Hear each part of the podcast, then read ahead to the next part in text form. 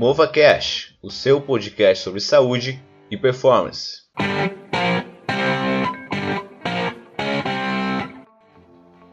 Olá pessoal, sejam bem-vindos ao nosso sexto episódio e hoje iremos falar um pouquinho diferente. O programa vai ter um formato um pouquinho diferente.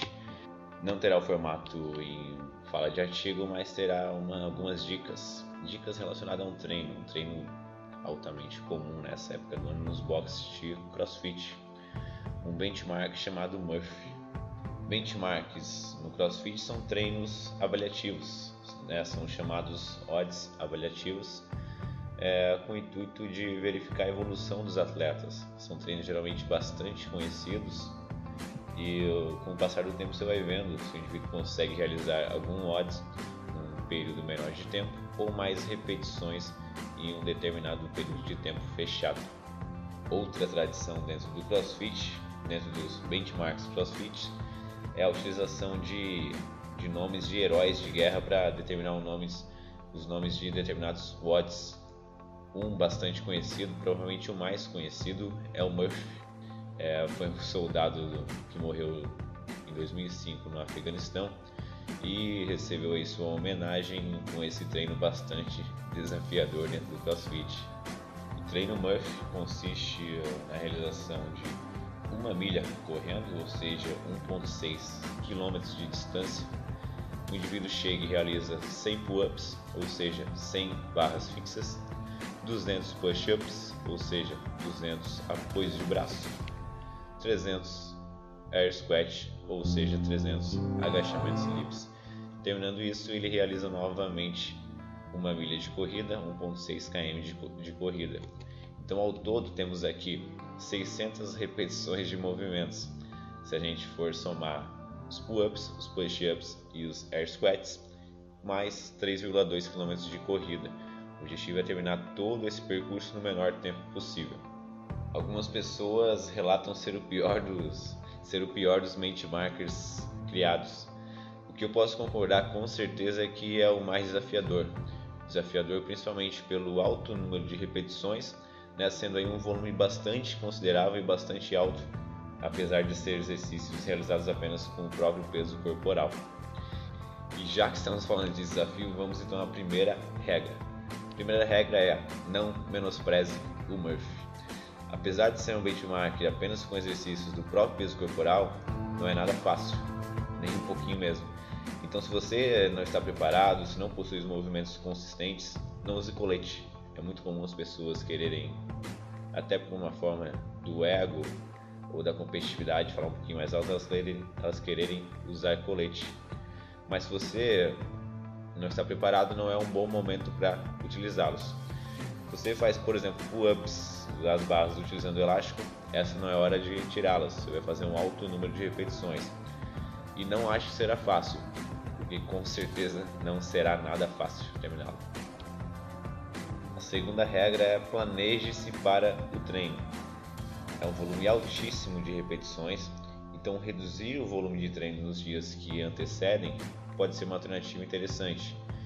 Ficar treinando os movimentos repetidamente nos dias que antecedem não vai melhorar a sua performance. Pelo contrário, você pode só cansar, você pode às vezes se lesionar e, e não vai ser uma alternativa interessante.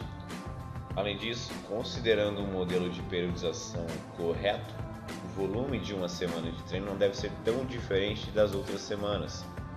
Por isso, treinar menos nos dias que antecedem ou nos outros dias pode ser uma maneira interessante de equilibrar os volumes entre uma semana e outra. A regra número 3 é faça um bom aquecimento. Aqui entra um pouco até da regra anterior de não menosprezar. O erro de muitos é achar que a corrida inicial servirá como um aquecimento. Amigão, primeiro que a corrida de uma milha já faz parte do treino.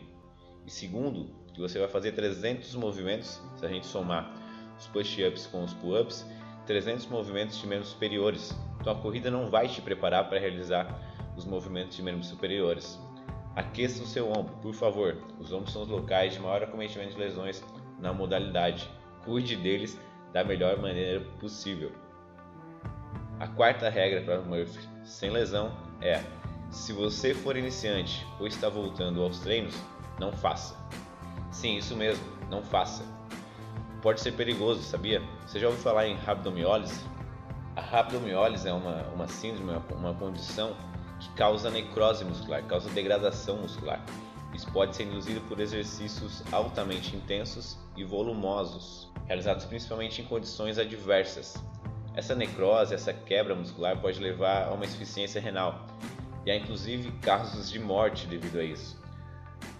Acho que a partir disso vocês começam a entender um pouquinho mais como uma preparação mal feita, como uma programação mal feita, um planejamento mal feito de treino pode ser altamente perigoso.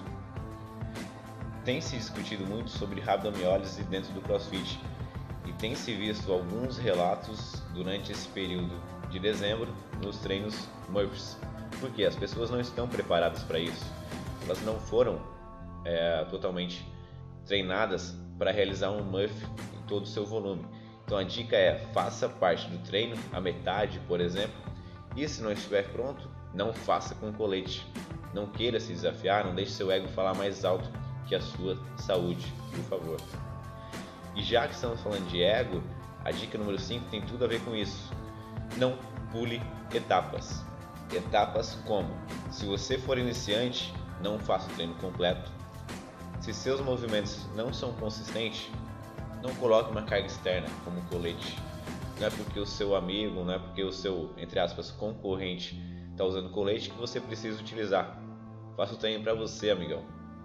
Dentro dessa regra, há uma dica interessante para quem quer manter o volume, o volume alto das repetições, porém os movimentos ainda não são tão consistentes. Então, por exemplo, ao invés de você fazer 100 barras, para depois fazer 200 push-ups, para depois fazer 300 agachamentos, a ideia interessante é você dividi-los em rounds. Por exemplo, fazer 10 rounds de 10 pull-ups, 20 push-ups e 30 air squats. Assim você mantém o volume e mantém uma qualidade maior de execução dos movimentos, reduzindo a sua exaustão durante a realização do Murphy. Assim o sofrimento será menor e conseguirá manter uma consistência melhor de movimento. A dica número 6 é hidrate-se, por favor. Hidrate-se antes, durante e depois do treino, porque você com certeza vai transpirar muito e um nível alto de desidratação pode levar a algumas complicações. E por fim, a sétima dica é recupere-se após o benchmark. Como já falei algumas vezes, o treino é altamente volumoso, então provavelmente você sentirá muita dor muscular tardia nos dias seguintes, principalmente em torno de 48 horas, é um pico de, de dor muscular tardia que se tem geralmente. Então faça treinos leves nos dias seguintes, em torno de 30 a 40% da sua capacidade máxima e com volumes mais baixos. Esses tipos de treinamentos são treinos regenerativos, ajudam na recuperação muscular. Faça isso em torno de 2 a 4 dias após a realização do Murphy. E você pode utilizar também algumas estratégias para recuperação muscular, como liberação miofascial, botas de, de compressão, treinos em, em piscina. São estratégias que você pode utilizar para otimizar a sua recuperação muscular e reduzir a sua dor. Bem, pessoal, espero que tenham gostado. Hoje foi um programa um pouquinho diferente, um programa com dicas de um fisioterapeuta de um pesquisador da área que procura sempre agregar valor a vocês. Nos vemos então no próximo episódio. Para mais informações, para acompanhar as novidades, siga no Instagram, mova.cast. Nos vemos na semana que vem. Tchau, tchau.